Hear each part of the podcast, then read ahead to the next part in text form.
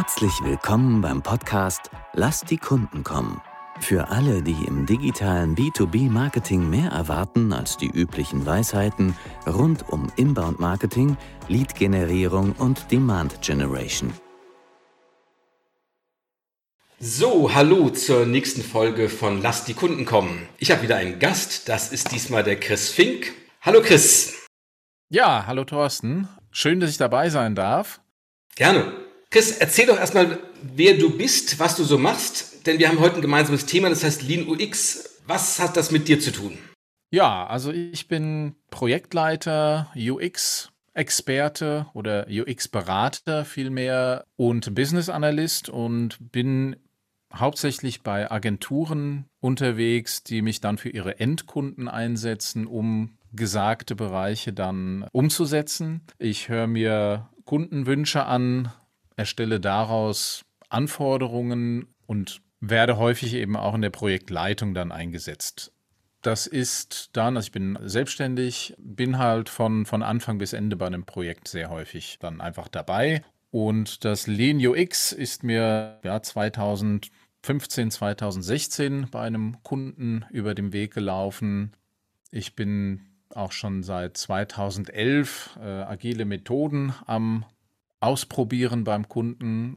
Und ich komme eigentlich schon seit ungefähr 2000 aus der Frontend-Entwicklung. Also ich fokussiere mich hauptsächlich auf Web-Projekte und habe so im Laufe der Jahre einfach das Frontend-Entwicklungsfeld hinter mich gelassen und bin eher in die, in die Richtung äh, User Experience, Informationsarchitektur, Business-Analyse und Projektleitung gegangen und biete quasi diese Punkte alle an. Du hast mir schon ein Stichwort gerade gegeben und zwar hast du gesagt, wir versuchen uns an den Kunden auszurichten. Da ist natürlich die Frage, wer sind denn die Kunden? Sind die Kunden die Auftraggeber oder sind die Kunden die, ich würde es Endkunden nennen? Es geht sogar noch eine Stufe weiter, denn meine Auftraggeber sind in der Regel Werbeagenturen, Webagenturen, die für ihre Endkunden, das sind dann Firmen wie Mercedes, Ikea, Hyundai, Audi und so weiter, Kampagnen durchführen wollen oder Webseiten, Community-Portale. Und der nächste Schritt ist dann tatsächlich der User dieser Portale.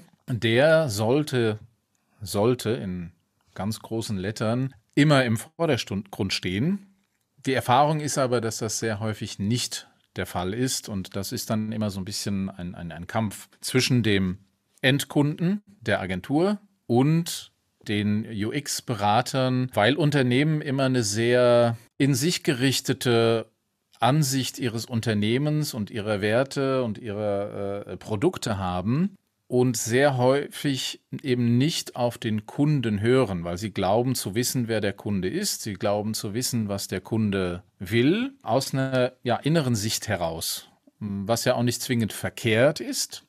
Aber es führt dann häufig doch zu Überraschungen, wenn man den Kunden mal befragt, was er denn so gerne, was er denn vom Produkt erwartet. Lass mich da mal gerade einhaken. Für uns ist ja so ein bisschen ähnlich. Wir befragen Kunden, um zu verstehen, wie sie entscheiden. Ihr befragt Kunden, um zu wissen, wie sie ein Produkt nutzen. Kommen wir doch mal auf diese Lean UX-Idee. Was, was steckt da dahinter? Was ist so die Idee? Genau, also dieses Lean UX ist auch so, wie gesagt, aus dem Jahr 2014 ungefähr, ähm, äh, wurde von, von Jeff Goth Elf und Josh Seiden in einem sehr, sehr schönen geschriebenen Buch Lean UX zusammengefasst. Im Grunde genommen ist das die Zusammenkunft von drei Methoden, nämlich einmal der Lean Startup Methode, ähm, einfach die Methode, ein Unternehmen sehr ja, lean ich glaube, da geht es um die Agilität auch umzusetzen, oder? Also ständig was zu verändern. Also die Agilität gibt ja äh, agile Projekt.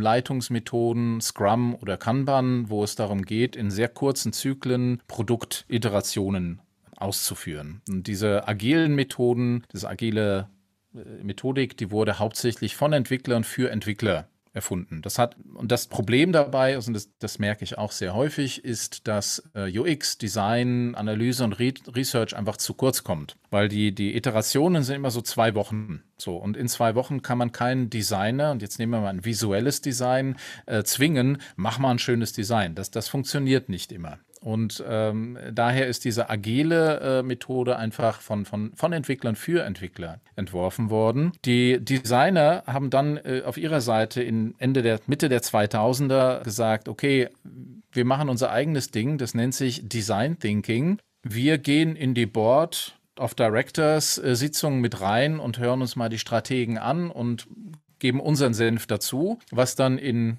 althergebrachten Wasserfallprojekten in der Designphase dann auch ganz gut funktioniert hat. Und dann haben wir eben diese Lean Startup Methode, die einfach dazu da ist, kleine Teams zu, äh, zu erstellen, äh, schnelle Learnings hervorzubringen, MVPs zu erstellen. Und diese drei Grundbausteine, Design Thinking, Agilität oder agile äh, Methodik und das Lean Startup, wurden im Lean UX zusammengefasst.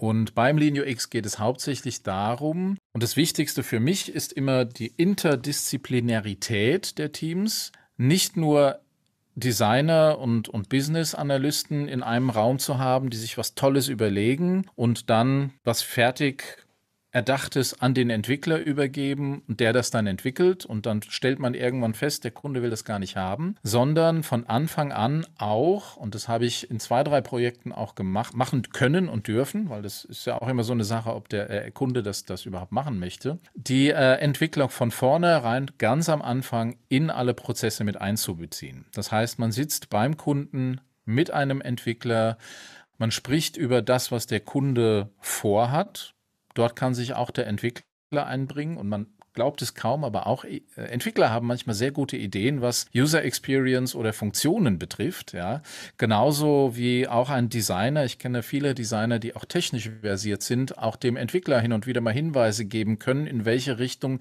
vielleicht doch etwas möglich ist.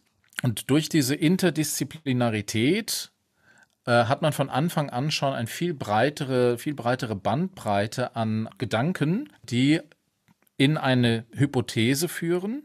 Und mit dieser Hypothese kann man dann sehr frühzeitig schon mit einem ja, Paper-Prototype nennt man das, man hat was aufs Blatt gemalt, in die Fußgängerzone gehen und sagen, hier, wir kommen von diesem und diesem äh, Hersteller, wir haben uns das und das überlegt, was denkst du dazu? Dann hat man schon erste Kunden Erfahrungen oder Kundenfeedback, was man dann wieder mit einbringen kann, um dann die nächste Iteration eines Prototypen, sage ich mal, zu erstellen. Das ist so Idealform. Das heißt, es sind eigentlich wirklich offene Interviews, offene Gespräche, die man mit potenziellen Nutzern führt, ihnen ein Modell vorstellt, so könnte das ungefähr aussehen und deren Meinung dazu, natürlich irgendwie auch eine gewisse Erfahrung mit ähnlichen Produkten, nehme ich mal an, abfragt. Genau. Also das ist eben auch der Design Thinking Ansatz dabei, einfach sehr frühzeitig potenzielle Kunden oder auch Nicht-Kunden mit einzubeziehen und deren Meinung zu einem Produkt, zu einer Kampagne, gibt es ja alles Mögliche, man muss es ja nicht auf Produkte anwenden, abzufragen, um zu schauen, ob das funktioniert. Ein Problem dabei, also wir fragen ja immer nach Erfahrungen, also wie war dein letzter Entscheidungsprozess? Wenn, wenn, wenn man Meinungen abfragt, ist natürlich so, also meinen kann man viel. Wenn ich sage, wie findest du den Button, kann ich immer gut finden. Wie findest du die Produktidee, kann ich immer gut finden.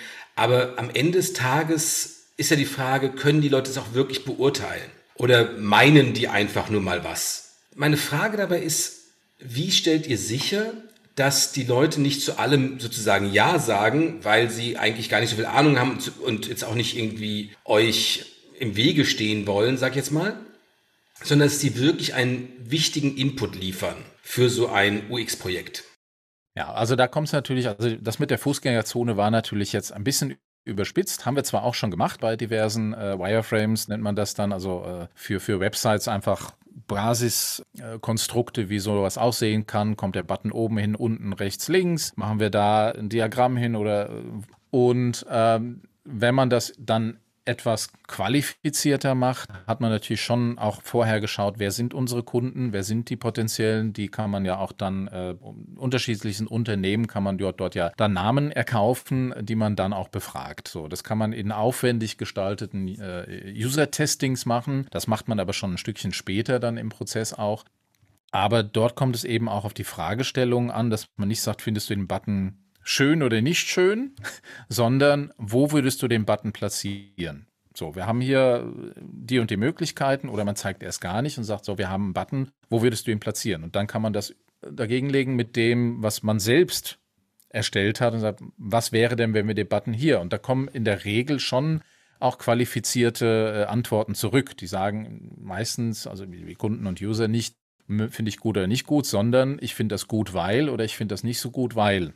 Ich würde den Button etwas dunkler machen, weil ich ihn dann besser sehen kann.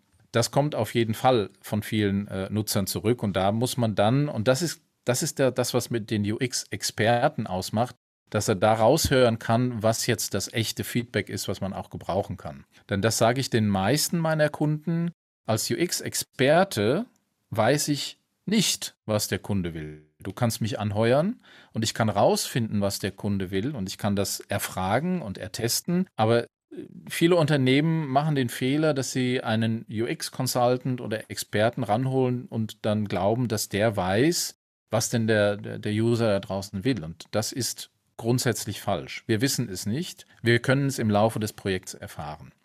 Ich glaube, ein Weg ist doch auch, dass man die Leute sozusagen Aufgaben erfüllen lässt. Also wenn du jetzt ein Konto eröffnen wollen würdest, wo würdest du hinklicken? Wie würdest du das machen? Genau, also wie gesagt, dieses erste Paper Prototyping, das ist noch nicht so der Schritt, den man dann hat.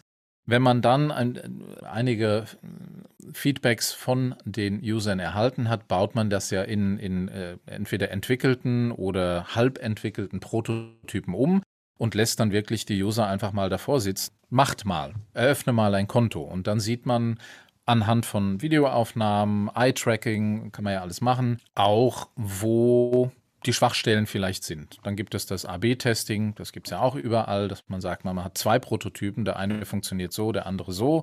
Und dann lässt man die eine Usergruppe den einen ausprobieren, die andere Usergruppe den anderen und äh, auch dort findet man sehr schnell ja die, die Unterschiede. Und das ist ja genau das, was das Lean UX ausmacht, auch sehr früh Fehler zu erkennen in den eigenen Design. Du hast aber eben schon was Wichtiges, glaube ich, gesagt, nämlich ihr befragt die Kunden nicht nur, oder die User besser gesagt, nicht nur einmal, also am Anfang eines Projektes, sondern letztendlich immer wieder. Kann man da irgendwie so die wichtigsten Stufen sagen?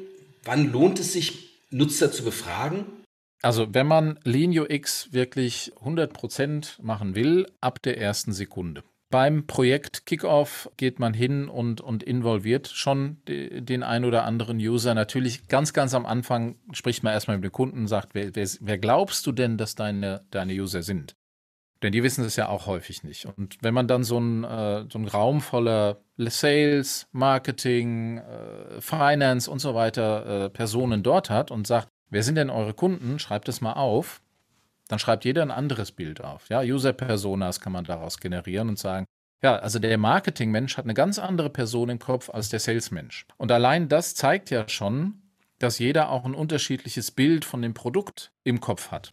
Und wir wollen ja dahin, dass wir gemeinsam mit dem Kunden ein gemeinsames Bild von dem Produkt bekommen im Laufe des Prozesses. Daher ist es gut, ihn so früh wie möglich mit reinzuholen, um dann einfach genau die, die verschiedenen Bilder, die man im Kopf hat, miteinander zu vergleichen und damit der Salesmensch auch den Marketingmensch äh, ja, ein gleiches Bild im Kopf hat, was dann am Ende entwickelt wird. Und was eines der auch wichtigsten Dinge bei Lean UX ist, neben diesen Involvement, also ne, eben neben User Involvement und Interdisziplinarität, ist, dass man sich nicht auf Output fokussiert, sondern auf Outcome. Das heißt, man fragt ganz am An Anfang, und das mache ich, ob wir jetzt Lean UX machen oder nicht, frage ich meine Kunden in den, in den Workshops dann auch immer, was wollt ihr denn erreichen?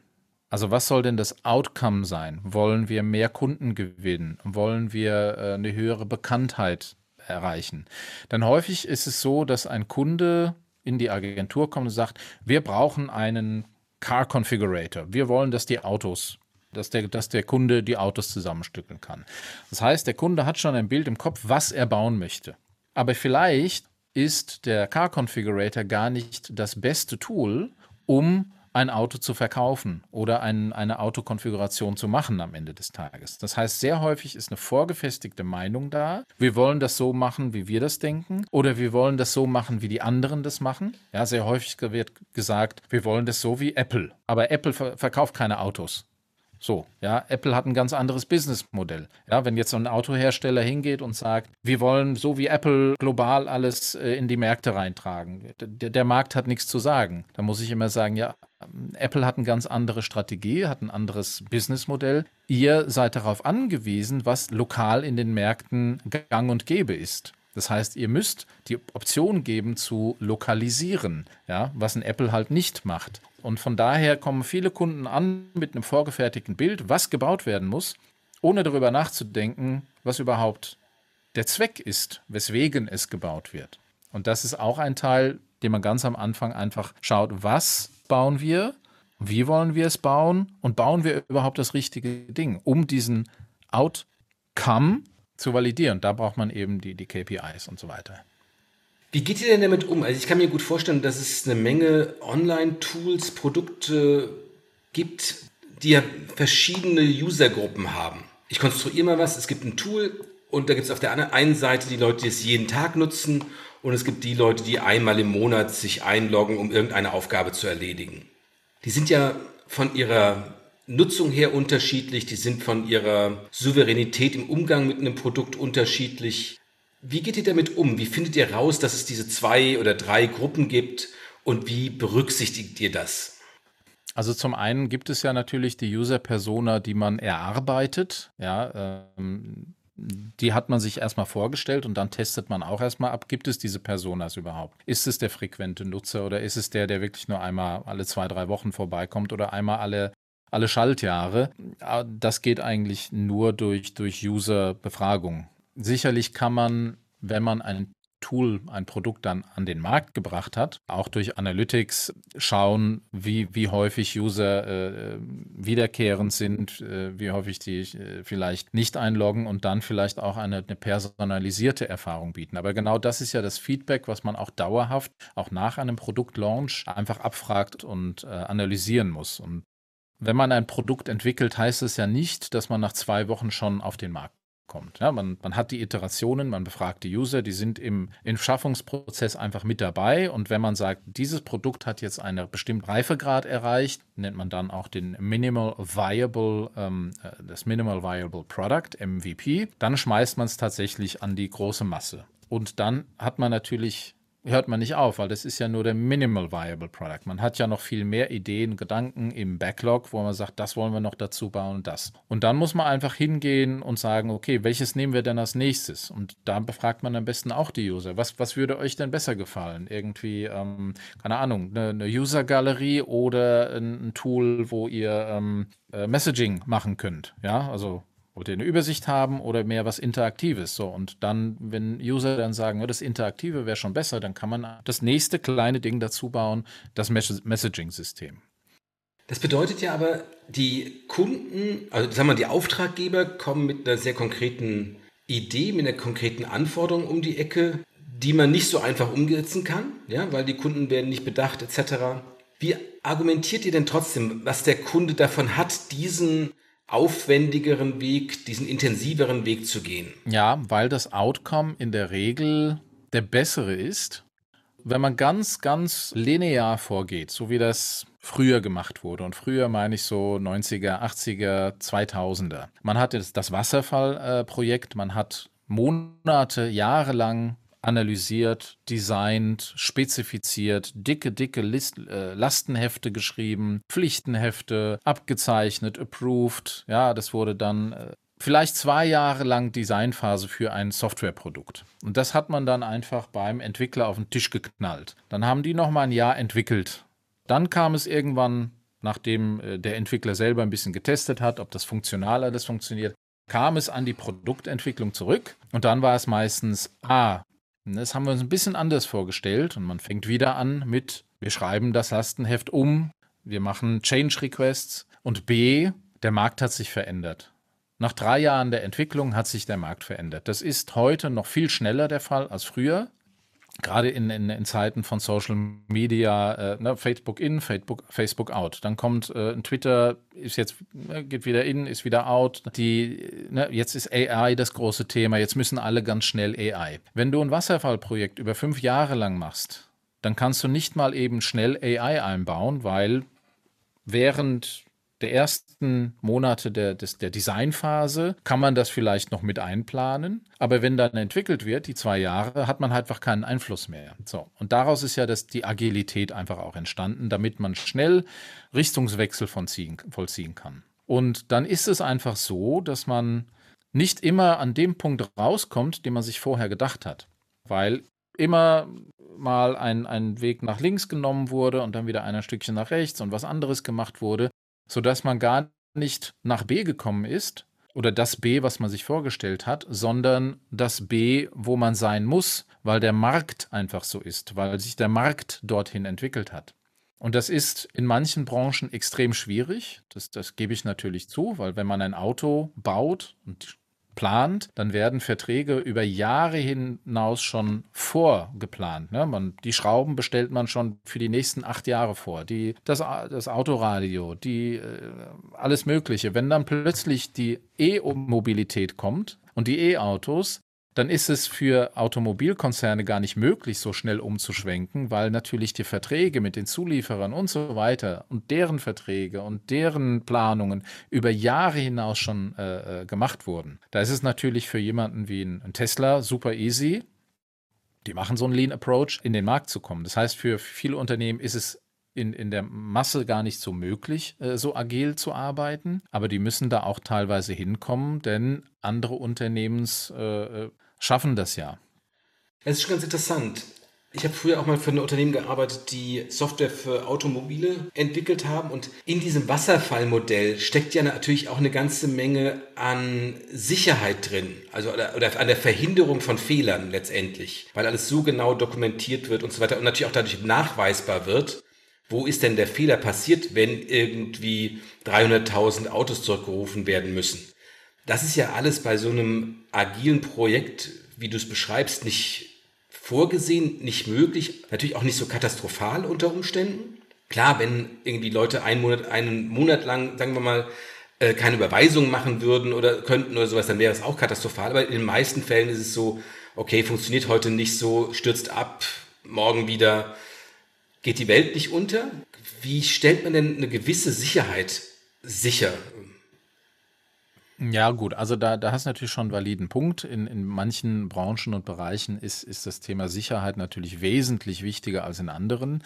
Ähm, Automobile, Flugzeuge, ich würde mich auch nicht in ein Flugzeug setzen, äh, wenn, wenn ich weiß, äh, hier der Flügel, der Flügel wurde mal testweise hier vor zwei Wochen drangeschraubt. Mal gucken, ob das Flugzeug oben Wir warten auf das Update. genau. In, in manchen Bereichen ist das natürlich so. Wenn du äh, Software entwickelst, wie du schon sagtest, für Banken, äh, ist natürlich ein, ein gewisser Sicherheits- äh, Bereich auch wichtig, aber es gibt ja mittlerweile auch genug Software, die das schon betreibt. Das hat ja mit dem Produkt am Ende wenig zu tun, wie du das User Interface gestaltest. Ja, und da, da bin ich ja hauptsächlich in der Branche, User Experience zu erstellen und nicht Sicherheit. Ja, ist schon richtig. Also wir haben, das war jetzt ein kleiner Exkurs, sagen wir es mal so. Aber nichtsdestotrotz muss einem ja klar sein, man, man, man schafft eine große Flexibilität, die natürlich auch eine gewisse Instabilität in sich mitbringt, ja, oder einfach den immer wieder die, die, die Forderung immer weiterzumachen, weiterzumachen. Mal ist auch irgendwie das Produkt noch nicht so richtig, wie man es gerne hätte. Ich meine, sowas wie Facebook und sowas, die jeden Tag irgendwelche Updates irgendwohin ausrollen, auch nicht an alle User. Da sieht man ja, dass es nicht perfekt ist, aber die probieren halt sehr, sehr viel aus. Genau. Das ist ja bei allen großen so. Also ob das Google ist oder Amazon, die arbeiten alle nach diesem agilen Modell. Ob die jetzt so lean sind, äh, kann ich nicht beurteilen, weil ich habe noch nie in, in den Firmen gearbeitet. Ich glaube aber schon. Die haben ihre Teams, die sind immer so bis zu zehn Personen groß. Da ist ein Designer drin, da ist ein Frontend-Entwickler drin, ein Backend-Entwickler. Die kriegen eine Aufgabe, ein Problem, löst mal dieses für, wir wollen ein besseres Outcome hier und da und dann, dann machen die und, und machen ihre Iterationen und irgendwann wird es ausgeliefert und dann wird schnell entschieden, äh, äh, ob das was ist oder nichts ist. Ja? Also da gab es ja auch bei, bei Amazon die, die Schatzkiste oder sowas irgendwann mal, die dann auch relativ schnell wieder abgeschafft wurde. Das war so eine kleine Box, wo man draufklicken konnte und, und da waren dann irgendwelche Goodies drin, die einen vielleicht äh, interessiert hatten. Hat keiner draufgeklickt, weil die User es einfach nicht verstanden haben. Dann wurde es schnell wieder abgeschafft und so arbeitet ja äh, Amazon auf jeden Fall auf dieser Basis. Aber äh, genau, es geht halt darum, sehr schnell Erfahrungen zu, darüber zu sammeln, ob ein bestimmtes Feature, was man eingebaut hat, äh, etwas bringt oder nicht äh, in Sachen Outcome. Und deswegen sollte man eben nicht auf einen Schlag 300 Feature programmieren um dann festzustellen, die Gesamtlösung passt nicht, sondern einfach klein anfangen, was dazu bauen, passt es, passt es nicht, weg oder weiter ausbauen. Und das ist ja einfach auch der Ansatz, klein anfangen und weiter ausbauen. Wenn wir jetzt mal absehen von diesen Sicherheitsaspekten, die wir eben gerade schon mal kurz touchiert haben, gibt es Anwendungsfälle, gibt es Unternehmen, Branchen, wo du sagen würdest, okay, Lean UX ist für die nichts, sondern ist es eigentlich immer dann, wenn ich ein Softwareprodukt, Online-Produkt entwickle, ist es eigentlich immer der Ansatz, den man sich überlegen sollte. Also mir würde jetzt keine Branche einfallen, wo ich diesen Ansatz nicht fahren könnte.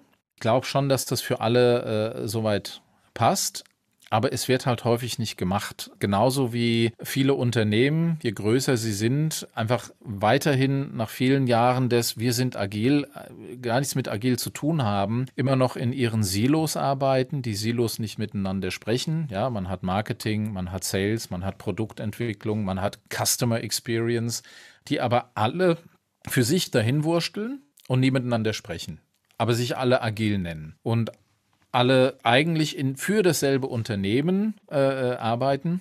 Das ist einfach bedingt in, in solchen Organisationen durch die ganze äh, Hierarchiestruktur, die das einfach verbietet, die das nicht erlaubt. Man hat natürlich in größeren Konzernen immer noch, und das ist halt so, äh, äh zum Beispiel Legal. Die Rechtsabteilung hat immer das letzte Wort. Die Rechtsabteilung muss überall mit draufschauen und die Rechtsabteilung ist ja in der Regel nicht sonderlich progressiv, was neue Entwicklungen trifft, weil sie immer sehr vorsichtig sind, etwas zu machen. So. Es ist, wäre schwierig, Legal mit in so ein Team reinzunehmen, weil von vornherein, nee, das geht nicht, das geht nicht, das geht nicht. Der, der Gedankengang, der Wille, da etwas zu verändern, ist ja einfach gar nicht da. Das heißt, das Unternehmen, was Lean UX einsetzen will, das muss von sich aus sagen, wir wollen das mal probieren. Und man kann das ja auch in ganz kleinen Bereichen einfach probieren. Ja, man muss ja nicht komplette Softwareentwicklung des gesamten Unternehmens, man muss ja nicht die, die Software des, des Autos auch so gestalten und, und so bauen lassen. Es reicht ja, wenn man die, keine Ahnung, die Kunden-App einfach mal testweise so ausbaut. Der Wille muss da sein. Also bei einem Projekt lernen, wie sich das anfühlt, um es dann in zukünftigen Projekten so oder so ähnlich auch umzusetzen. Ja, und da kommt natürlich auch der, der Unwille vieler Menschen in der Gesellschaft einfach, dass man keine Veränderung möchte. Also das muss A von, vom Unternehmen äh, gewollt sein und B auch von der Belegschaft sozusagen. Also in vielen Unternehmen wird ja, nachdem jetzt Agil und Scrum als agiles Modell äh, ähm, bekannt geworden ist und gehypt wurde, 2013, 2014, wurde von oben herab entschieden, wir machen jetzt Agil. Viele Mitarbeiter A wussten nicht, was das ist und hatten Angst davor und haben es deswegen nee, das, das nicht so wirklich verstanden, nicht verstehen wollen, gab keine Schulungen und man muss Agilität leben. Man muss diese, diese, gerade in Deutschland ja, ist, nicht, ist man sehr risikobewusst ja, man sagt nicht, ich probiere es einfach mal aus und wenn ich auf, auf die Schnauze falle, dann oh, stehe ich wieder auf und mache es irgendwie anders weiter. Da ist die, die amerikanische Kultur einfach viel anders, die das einfach, die, die, die risikowilliger sind, zu sagen, ich probiere es mal aus und wenn es nicht funktioniert, mache ich das nächste. In Deutschland ist das, ist das schwieriger. Ne? Da, da, da will man gar nichts Neues, weil man, man möchte nichts falsch machen und wer was falsch macht, ja, der ist ein Loser. Aus meiner Erfahrung heraus ist das eben nicht so, denn wer vom Pferd runterfällt und sich wieder draufsetzt, kann danach besser reiten und macht den Fehler nicht nochmal, den er gemacht hat. Da, daher ist, äh, sage ich mal, hierzulande ist ein bisschen schwieriger, solche Modelle ranzubringen. Ich habe äh, einmal, also das war wirklich, also jetzt rein beim Agilen zu bleiben, in einem Projekt bei einem großen deutschen Eisenbahnkonzern haben wir tatsächlich mal voll agil gearbeitet und es war ein extrem erfolgreiches Projekt. Das heißt, wenn man es macht, kann man sehr schnell beweisen, dass das gut funktioniert. Aber es gibt dann doch wieder in anderen Unternehmen einfach die persönlichen Befindlichkeiten und, und die, die Machtpositionen, die man nicht aufgeben möchte. Ja, ich glaube, das ist doch eine gute Zusammenfassung und eine gute Aufruf, dass die Leute ein bisschen mutiger sein sollten und ein paar Erfahrungen machen, auch mal, wie du sagtest, auf die Schnauze fallen, aber letztendlich halt darüber Schritt für Schritt vorankommen. Ich würde sagen, vielen lieben Dank. Wir haben, glaube ich, das Thema LinuX ganz gut so zusammengefasst und einmal quer durchgelaufen. Insofern würde ich sagen, vielen lieben Dank, Chris, für deine ganzen Erfahrungen, deine Ausführungen zum Thema LinuX.